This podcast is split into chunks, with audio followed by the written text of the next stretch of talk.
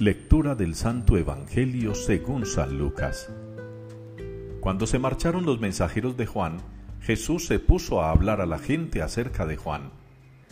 ¿Qué salisteis a contemplar en el desierto? ¿Una caña sacudida por el viento? ¿O qué salisteis a ver? ¿Un hombre vestido con lujo? Los que se visten fastuosamente y viven entre placeres están en los palacios reales. Entonces, ¿qué salisteis a ver? ¿Un profeta? Sí, os digo, y más que profeta. Él es de quien está escrito. Yo envío mi mensajero delante de ti para que prepare el camino ante ti. Porque os digo que entre los nacidos de mujer nadie es más grande que Juan, aunque el más pequeño en el reino de Dios es más grande que él. Al oírlo, toda la gente Incluso los publicanos que habían recibido el bautismo de Juan bendijeron a Dios.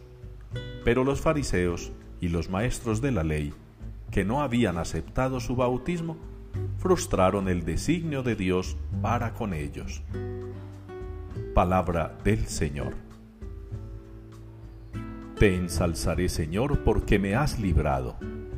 Es la respuesta que la liturgia de la palabra nos ofrece hoy para el Salmo 29 te ensalzaré, Señor, porque me has librado. Y nos ha librado el Señor de aquello que era merecido por el género humano, a causa del pecado de Adán y de Eva, esa primera desobediencia de nuestros primeros padres. El Señor nos ha librado de esa muerte eterna, de esa condenación perpetua. Nos ha abierto las puertas de la salvación, del perdón, nos ha abierto las puertas de su reino, un reino que empieza a anticiparse ya en este mundo. En la primera lectura se nos pone un ejemplo de aquella mujer estéril, ultrajada, abandonada, deprimida, angustiada, de esta mujer que, según el relato, no tenía ningún sentido para su vida. El Señor nos ha librado como a ella. Y como en el relato del Evangelio, a ustedes y a mí que hemos acogido la palabra y el mensaje de Jesús, nos ha librado también el Señor. Fíjense que en el Evangelio algunos aceptaron y otros no. Y esa no aceptación, dice el evangelista, frustró el designio de Dios para con ellos.